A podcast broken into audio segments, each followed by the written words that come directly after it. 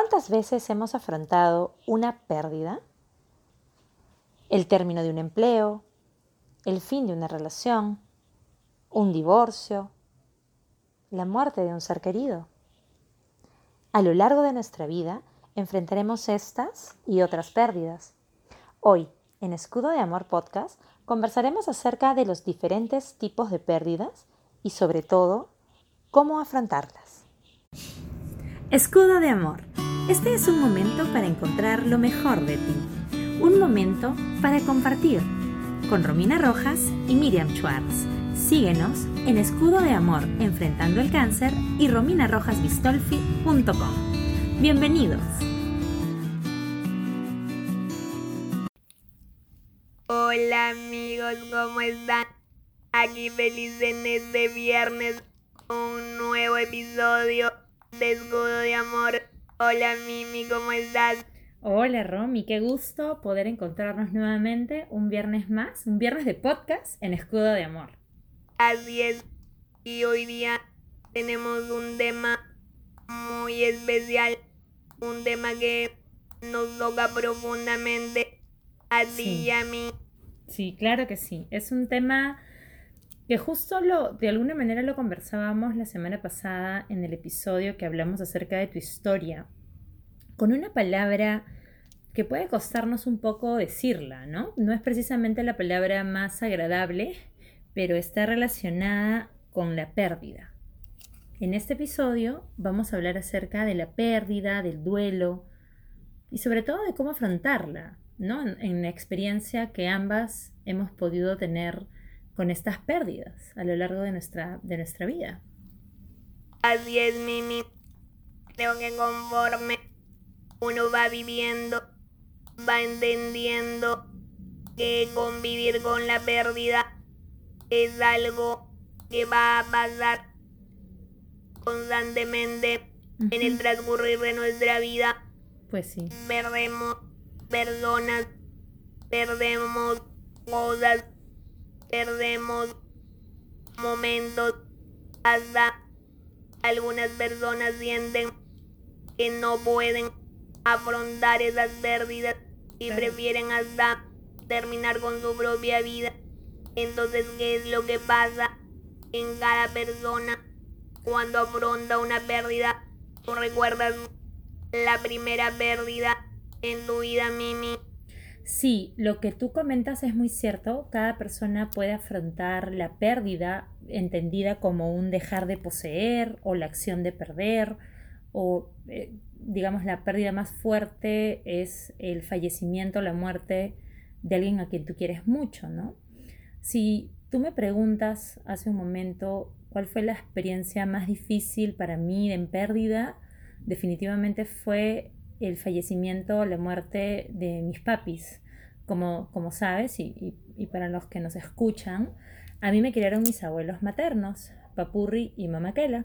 Entonces, em, cuando mi Papurri, por diferentes circunstancias, dejó de vivir con nosotros una temporada, eh, en ese proceso le amputaron una pierna, por diferentes razones ya no vivía con nosotros, hasta que un día, y recuerdo la fecha fue en septiembre del 2011, él me dice, ¿qué te parece si puedo volver a la casa? Y yo, genial, vuelve papito, por fin, ¿no? Y para hacerte el cuento largo, corto, él vuelve a finales de septiembre eh, y su salud se empezó a, deteriorar. O sea, tenía citas y tú sabes cómo es el seguro, ¿no? Te, aplazan las citas, etc.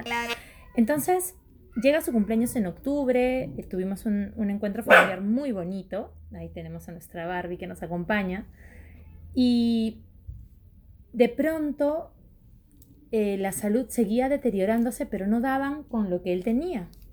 Llega diciembre y un sábado viene un sacerdote amigo de la familia a confesarlo. Mi papá se confiesa, termina ese momento íntimo con el sacerdote, nos llama, nos pide perdón y yo le digo, papá, yo no tengo nada que perdonarte. Este, pero fue un momento muy íntimo, ¿no? Muy, muy familiar y, bueno, en ese momento yo realmente no me imaginaba lo que venía después.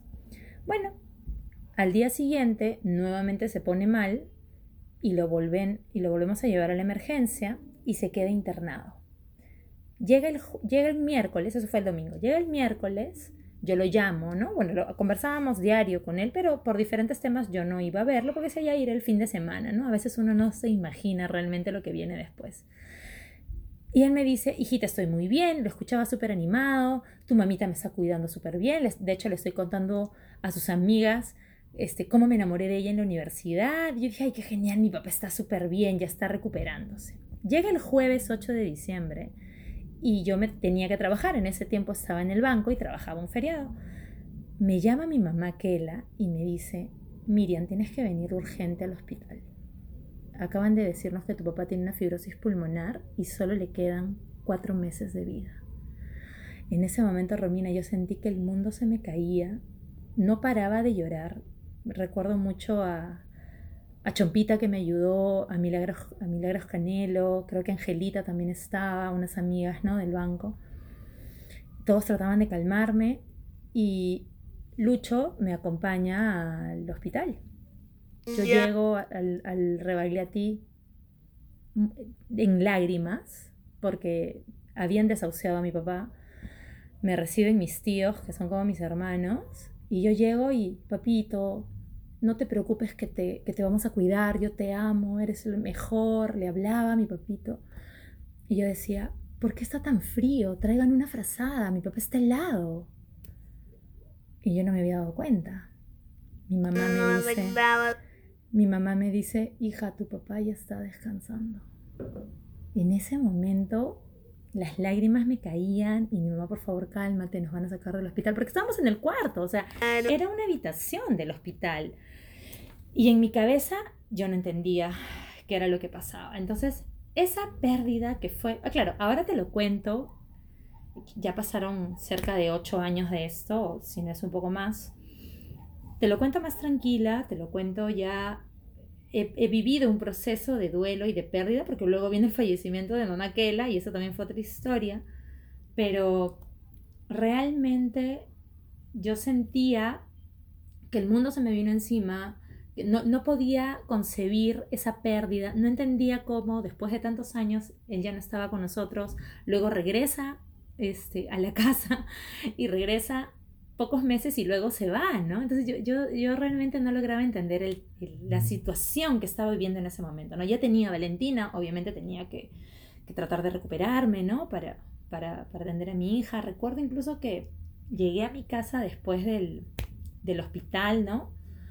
Porque lo, lo, bajamos a la zona donde tenías que bajar, ¿no? Este, luego un tío lo, lo cambió y todo, pero Llegué a mi casa y lo primero que hice, Romy, fue agarrar su pijama y abrazar el pijama de mi papá, olerlo porque tenía su olor. Creo que dormí con el pijama dos semanas hasta que se le fue el olor de mi papito. Y realmente para mí fue una de las pérdidas más difíciles que tuve que afrontar. Todavía me duele. O sea, te imaginas, ¿no? Sí. Y en tu relato, cuando me empezabas a contar Ahora también yo te voy a contar la, la primera porque ya tú y yo contamos varias. Sí. Eh, hablabas en el relato con tu papá de varias pérdidas. La pérdida de la pierna. Sí. La pérdida tuya inicial porque aunque no se trataba de fallecimiento ya no estabas con pues, él. Exacto. No, entonces, y finalmente la pérdida dolorosa de, de la muerte que un golpe duro y de cono. Y así yo bien. Es un proceso que ha sido asimilando y entendiendo. Pero hay una presencia que está ahí y que sigue ahí. En mi caso, la primera, la primera pérdida fue de mi mamá Yel, mi preciosa abuelita. Ella, tú sabes que se convirtió en mi bebé yo la bañaba, la cambiaba y fue en el hospital de policía. Ya. Yo había justamente salido en ese en esos momentos a tomar algo porque yo vivía en el, en el hospital. Yo dormía, pernoctaba todo en el hospital. y había ido a tomar agua o a tomar algún, algún refresco, algo había tomado. Cuando sentí una voz que me llamaba, volví y vi a mi tía Monguita. Yo tenía una tía que era Monguita, que me mira. Y yo empecé a correr, no me dijo nada, solo me miró. Y empecé a correr, tenía una mochila en ese momento. Empecé a empujar, entré porque estaba en el área de shock, eh, shock trauma. Y cara me habían visto que todo el mundo me dejaba entrar, entrar. Y mi mamita acaba de fallecer. Y tiré todas las cosas, bueno, las personas que estaban alrededor me conocían porque habían días que estaba ahí. Y la empecé a besar. Me fui con ella a la cámara mortuoria. Le empecé a besar desde la punta del pie hasta la punta del pelo. La cambié y sentía que se me desgarraba cada pedacito del cuerpo. Y hasta el punto que yo quería que me enterraran con ella. Entonces, yo te puedo decir que el dolor llega en todos los estratos físicos, en el alma, en el aire, que te quieres desvanecer como si fueras capaz de volver de arena, irte volando, desvanecer y desaparecer. Porque creo que, igual que en el caso de tu papurri, lo que pasa y lo que es tan grande, tan inmenso, tan poderoso es el vínculo. Ah. El vínculo tan grande. Yo era, mi mamá Yela y yo, era, era mi todo.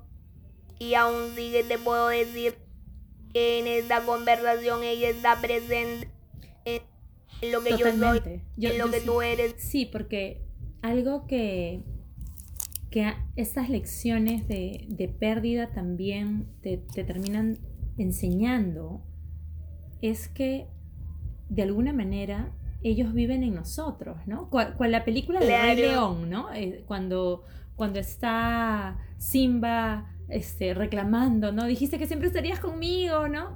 Y, y, el, y el mono muy sabio le dice, tu papá vive en ti, ¿no? Entonces, eh, la pérdida de, de, tu mamá Chela, al igual que la pérdida de mi papurri, era, bueno, empiezas a resignificarlo y, creo que la pérdida más fuerte, si es que, lo, si es que tuviera, si es que se pudiera darle una magnitud a cada pérdida, eh, porque ahorita estamos hablando de la muerte de alguien importante, de alguien querido, de alguien amado, digamos, eran personas mayores, no es que esperemos que, que se fueran antes, pero, pero si es que damos un orden al tiempo, ellos debieran irse antes pero no es algo que uno llegue a superar, ¿no? Y el hecho de recordar todos los momentos que compartiste con él o con ella e, e, es un proceso que no, que no es tan inmediato. No, porque el vínculo no desaparece. No. Cuando terminas algún tipo de relación, lo que te duele, en realidad lo que lastima es ese vínculo que extrañas, que añoras, esa presencia. Esa presencia. Ese abrazo que no puedes darnos, todo eso. Esas conversaciones que sientes que se quedaron pendientes, ¿no? Em, cuando yo era niña, mi papurri, que era un profesor de matemática maravilloso, Eduardo Vidal Gambini, y me siento muy honrada de decir su nombre para, para que lo conozcan por medio mío. mi papurri era profesor de matemática pero además de ser muy inteligente con los números y todo, era un lector ávido. Ah, siempre me has hablado de eso. Sí, claro que sí, porque me encantaba que me contara historias y le encantaba hablar de la Primera Guerra Mundial, de la Segunda Guerra Mundial, de la Guerra Civil de Estados Unidos y además, y complementado a eso, era un amante de la música clásica. Entonces en mi casa... ¡Qué maravilla! Los domingos eran de long play, o sea, tú me pones a Tchaikovsky, me pones las cuatro estaciones de Vivaldi, me pones una serie de música clásica y yo me siento feliz porque me siento al lado de él. Miriam, qué hermoso y otra vez más cuánta sintonía porque te acuerdas que te dije que no quería comentar de algo porque eh, quería que como siempre nuestra conversación saliera como es espontánea, natural. Tú acabas de decir que escuchas esa música y te sientes con él. Eh, yo tengo una manera especial también de estar con toda mi mancha brava, como le digo yo a todos los que ya me están haciendo un huequito por ahí arriba. Todavía más adelante, por favor. Eh, em, por ejemplo, a mí no me gustaban los garbanzos. ¿Ya? Y a la mamá Lilia sí le gustan los garbanzos, le gustan, digo. y el otro día sentí una necesidad y le dije a, a Mimi que preparara los garbanzos. Le salió riquísimo. Qué éxito, Y me encantaron.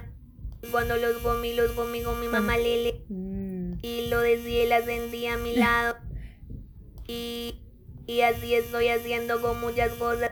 El pan frito lo como con mi mamá Yela. E, es una cosa increíble, ¿no? Es como que los, los en, en, en tu caso, los sabores, ¿no? En mi caso, eh, también ha sido el, la música, ¿no? A través de los sentidos. Eh, hoy día, por ejemplo, me comí un marciano de Lugma. Ah, y mientras me comí el marciano de Lugma, regresando a mi oficina, pensé en Mamakela. Mira. Que eso, o sea, es el sabor y, y, y Mamakela. Y cuando escucho a los panchos, escucho a Mamakela y cuando, y cuando pienso en, en, baile, en danza, pienso en ella que bailaba y, y, se divertía. Cuando pienso en amor, en caricias, por eso cuando conversamos tú y yo y, y tú siempre con esas palabras tan suaves, tan dulces, de tanto amor, yo a veces te digo, Romeo, cuando estoy contigo siento que soy como Maquela, por esa ternura, por ese cariño que, que me das y que lo siento tan cercano, ¿me entiendes? Entonces... Gracias, qué lindo. A, a mí también me... Esa fue la, segunda pérdida más difícil que fue perder a mi mamá, que era claro. Tuve como que un poquito más de tiempo para asimilarlo, más menos, ¿no? Porque a ella le dio un cáncer, estuvo un año en tratamiento, no funcionó, este, luego al año siguiente la operan, eh, de la operación pasaron dos meses y se identificó que ella era metástasis cerebral y ósea, eh, em, empezó todo un, deterioro en su salud de, lo que ella era un pedacito de, mujer. Que una era hormiga. era una, eh, ¿sabes qué era? Como esas, este, ay, se, me fue la palabra, pero ¿cómo se llaman esas campanillas? Era, era un arlequín, mi mamita. Ah, era, era, un cascabel, eso, esa era mi mamá. Era un cascabel de alegría, habladora, conversadora, alegre. Sí, la conocí. Sí, claro, ¿te acuerdas? Bailarina, cariñosísima, amorosísima. Y su salud se empezó a pagar, pagar, pagar, pagar. Cuando llegó un momento en que ya, bueno, no, nos la dieron de, de, alta y nos dijeron, bueno, es mejor que esté en su casa, que la la que la la la. Bueno, la llevamos, pues no dijimos que esté con nosotros. Pero llegó un momento en ese último tramo de su enfermedad que era tanto su sufrimiento físico que ella me, miraba y, me ponía sus manitos juntas y me decía, ya no puedo más, que mi corazón decía, Dios mío, si tenía algo que pagar en este mundo, yo creo que ya lo hizo, por favor, llévatela. O sea, ya, ya llegó un punto y, por supuesto, una parte de mí se murió con Papurri, una parte de mí se murió con Mamaquela. Definitivamente nada volvió a ser igual. Han sido años de, de añorarlos, de extrañarlos, de llorarlos, también porque realmente hay momentos, ahorita lo, lo cuento más tranquila, ¿no? Pero yo he tenido momentos en los que yo hablaba de ellos y simplemente lloraba.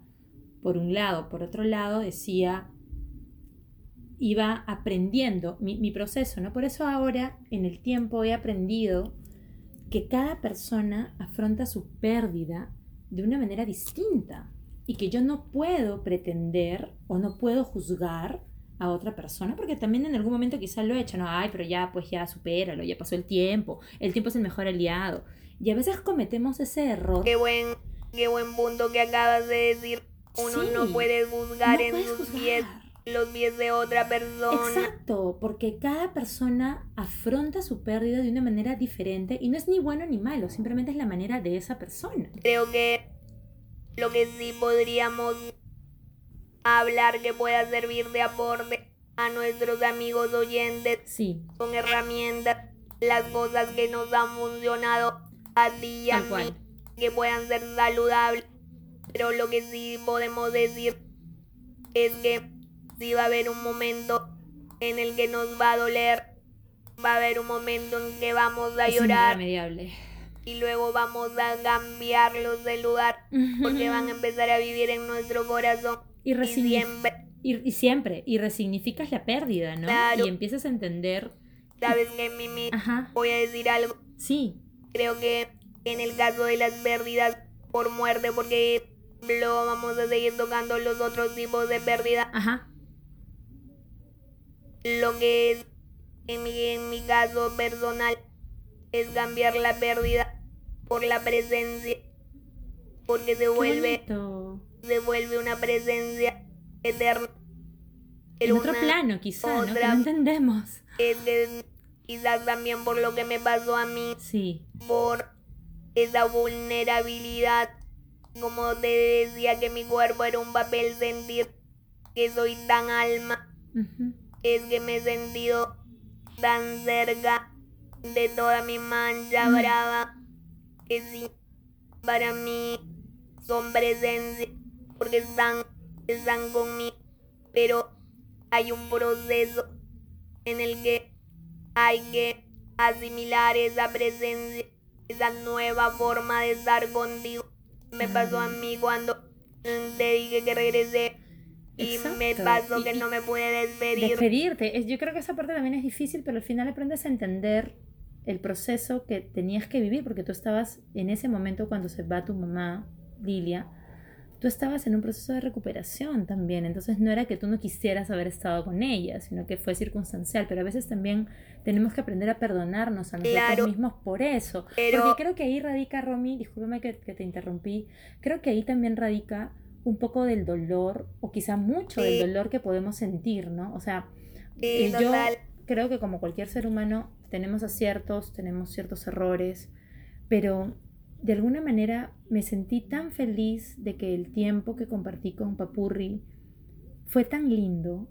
Tuvimos momentos eh, de conversaciones, de sentarnos, de hablar, de yo leerle, con mamá Kela igual, ¿no? De yo echarme con ella, atenderla, porque finalmente, como tú bien dijiste, se convirtieron en nuestras bebés, nuestras mamitas, ¿no? Claro, Y, y ese, y ese gusto que uno tuvo de, de poder compartir con ellas de esa forma, ¿no? Y, agrade y terminas agradeciendo el gran regalo que fue tenerlas en nuestras vidas. Yo creo que eso ha sido una de las cosas más valiosas, ¿no? Agradecer por su vida, por su tiempo con nosotras, por cada palabra, por cada gesto, por esas caricias que nos dieron, por ese cuidado, por ese amor tan grande, aun cuando no éramos sus hijas, ¿no? Mira qué mujeres tan maravillosas Claro. tuvimos. es que si éramos sus hijas, Claro, sí. siempre iban a ser nuestras pero madres sí, eternas. Tal cual. Exactamente. Y qué bendición, ¿no? Sí, Y ahora hemos hablado, creo que de la, del tipo de pérdida, creo yo, el más fuerte, ¿no? Es el perder a alguien físicamente porque ya no lo vas a volver Claro. a ver.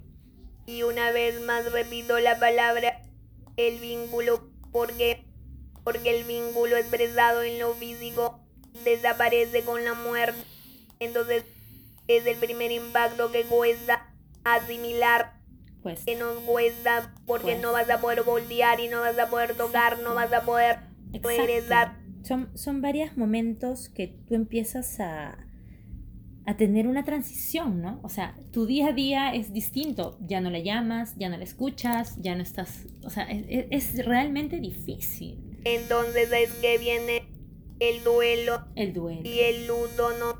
Es es el llorar, por eso sí es importante atravesar las emociones. Hay, hay mucha gente que se queda a veces anonadada y no le pasa hasta después de años. Sí, claro. que- Entonces sí es muy importante que tú expreses lo que sientes, despedirte.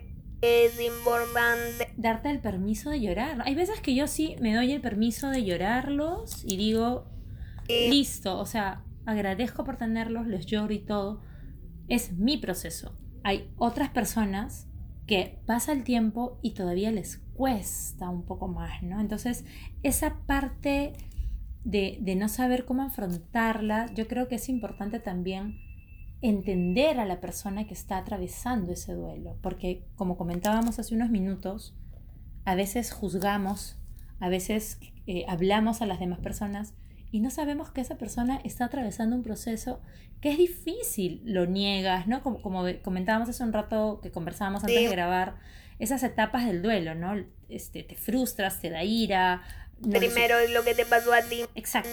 No, a mí también cuando la primera vez que volví, tú quieres que despierte, y una, pasó una enfermera que me dijo, puede ser que esté viva en ese ¿En minuto. serio? Y no, Mimi, en ese, por más absurdo que pueda parecer, tú quieres que sea así, en ese segundo, en ese instante, quieres que, que, que Esa es la negación, ¿no? pues, ¿no? Es la negación, porque primero tú no lo puedes resistir, No. como me pasa también en el momento que me dijeron de que iba a perder La voz. la voz y primero es no, no la voy a la perder, entonces ante una pérdida, ante algo que tú amas, que tú quieres, que no quieres perder, lo primero es no, no, lo quiero no puede perder. ser, claro.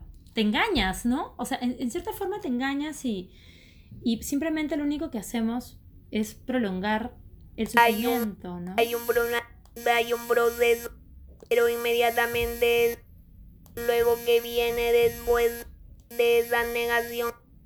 Entonces, es lo que empiezas a entender cuál es el proceso. Entonces, ahí es donde vienen las otras etapas hasta que finalmente puedas llegar a la aceptación. Pero ojo, yo creo que la pérdida es un proceso que se afronta, pero no es algo que tú le tiras tierra o lo llegas a como lo dicen a superar. No, No. porque saludablemente tú Sí, claro. afrontas una pérdida, pero no es que tú vas a estar feliz porque perdiste, Ah, no. tampoco, ni No. hablar. Definitivamente es un dolor que va a acompañarte, que quizá va a ir cambiando en el tiempo, ¿no? Lo que sí es saludable entender que la pérdida sí es parte de, de la vida misma. Exacto, es como un poco de lo que habla la filosofía budista, ¿no? Que Buda entendió que el dolor era parte de la vida. Y es también lo mismo que la muerte. La muerte, la muerte finalmente termina siendo parte de la vida aunque no querramos, ¿no? Bueno, en realidad todo lo que es un cambio, un proceso en el que se nos va quitando cosas, también Sí. es algo en el cual nosotros tenemos que aprender y encontrar un sentido, porque si tú te pones a pensar, muchos cambios también son pérdidas. Pierdes dejar de ver a tus amigas del colegio porque ya no estás yendo al colegio como ibas todos los días, Claro, ya no es la misma constancia. ya de no te pierdes ese mundo, ya Ese no es, entorno también. ya no es, pero de alguna manera vas lidiando y aprendiendo y asimilando cuando hay una separación, un divorcio, Por supuesto. también Check, Y yo, eso ya es- también. En ya la, proceso. ya la- Es que en realidad también uno tiene expectativas. Es como cuando terminas una relación, ¿no? si hablamos de los otros tipos de pérdida, ¿no? Tú, te- tú terminas una relación con alguien o te, o, o- o te desvinculas de una persona con la cual tenías lo que, aunque suena reiterativo, ese vínculo, había cierta afinidad con esa persona, había un cariño, había comodidad por las cosas que compartías y empiezas a extrañar esos momentos, ¿no? Y aquí venimos a lo mismo y está muy, muy bien de que vuelvas a utilizar la palabra vínculo porque hay personas que no supieran el fin de una relación, que tú los ves, como tú bien dices, no, oye, pero ya terminó con el enamorado, ya terminó con el esposo y tú la ves sufriendo, o de repente a, a un hombre lo ves sufriendo, pero ¿qué pasó? Porque les cuesta tanto superar esa pérdida y a veces no solamente superar, sino que no la asumen. no lo simplemente aceptan, dicen, ¿no? no, no, no, no, yo voy a volver, yo voy a... Claro, o a veces tienes una esperanza ahí de que, ay, no, algo va a pasar y qué sé yo.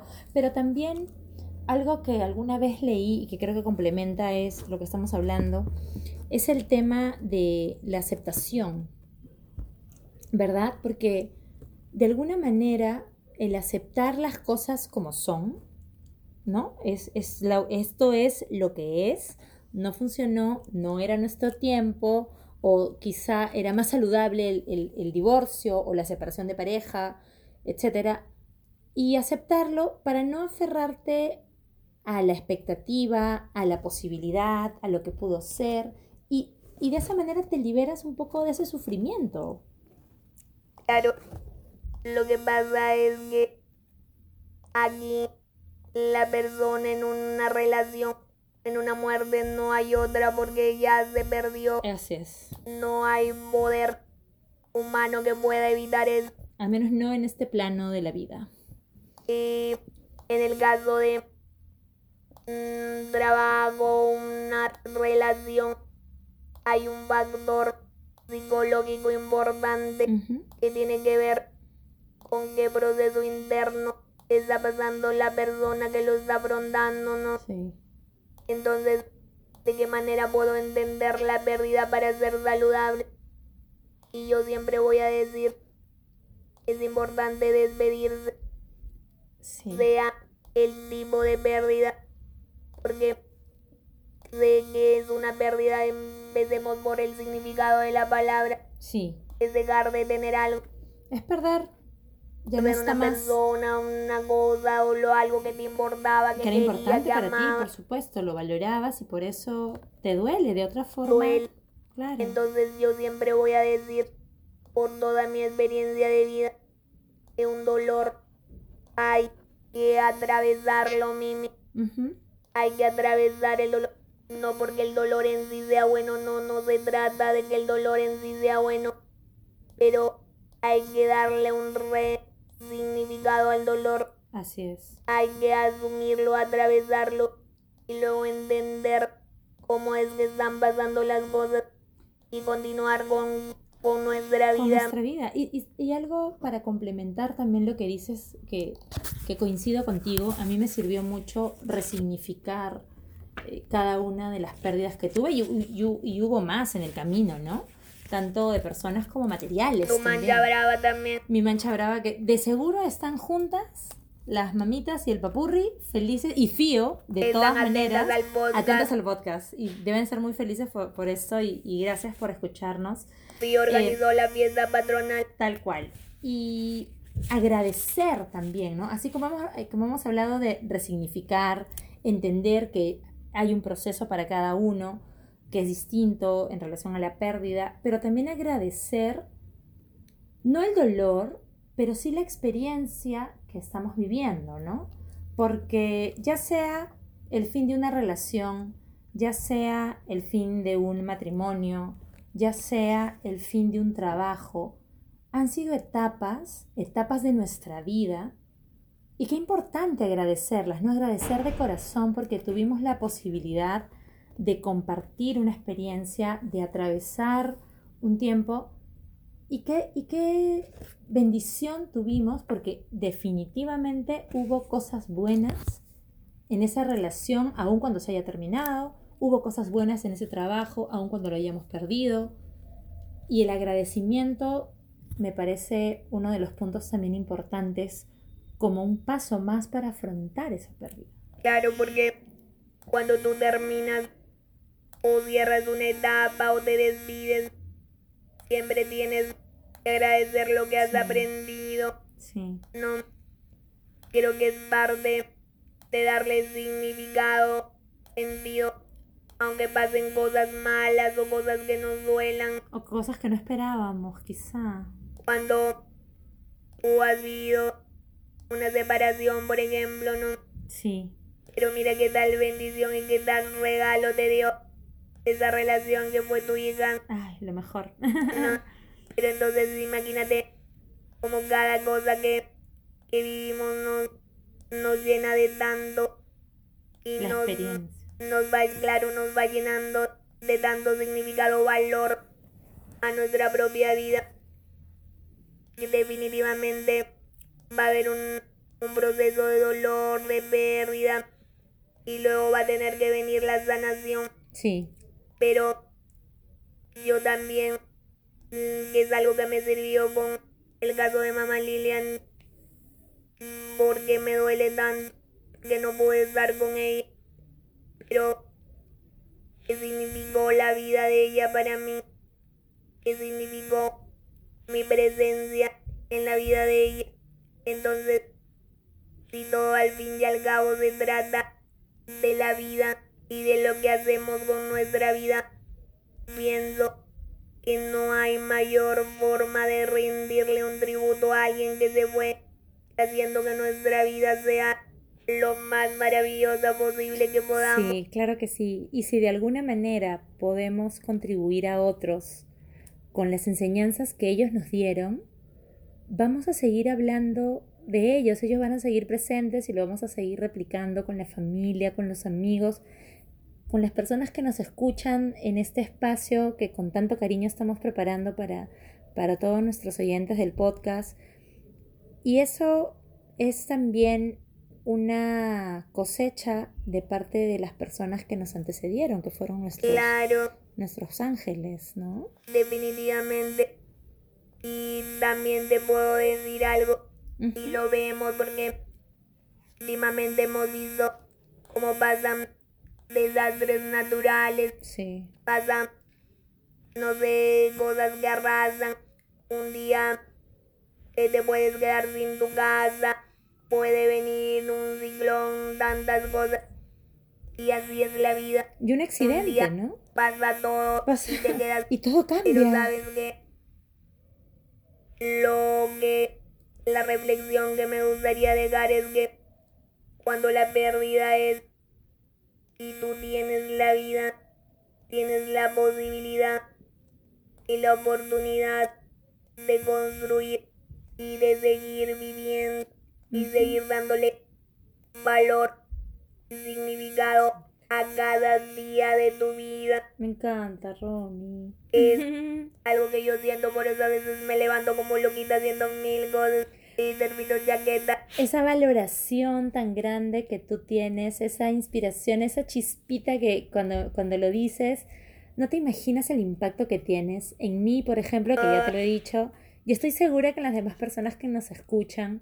Y realmente ha sido un episodio maravilloso. Me encanta que en, esta, en este episodio, y agradecemos a todos los que nos están escuchando en Escudo de Amor, que hayan podido conocer un poco más de esto, que hayan escuchado la historia de Romina y mía acerca de las diferentes pérdidas que hemos tenido que afrontar porque eran parte de la vida y, y que finalmente todos vamos a, a terminar eh,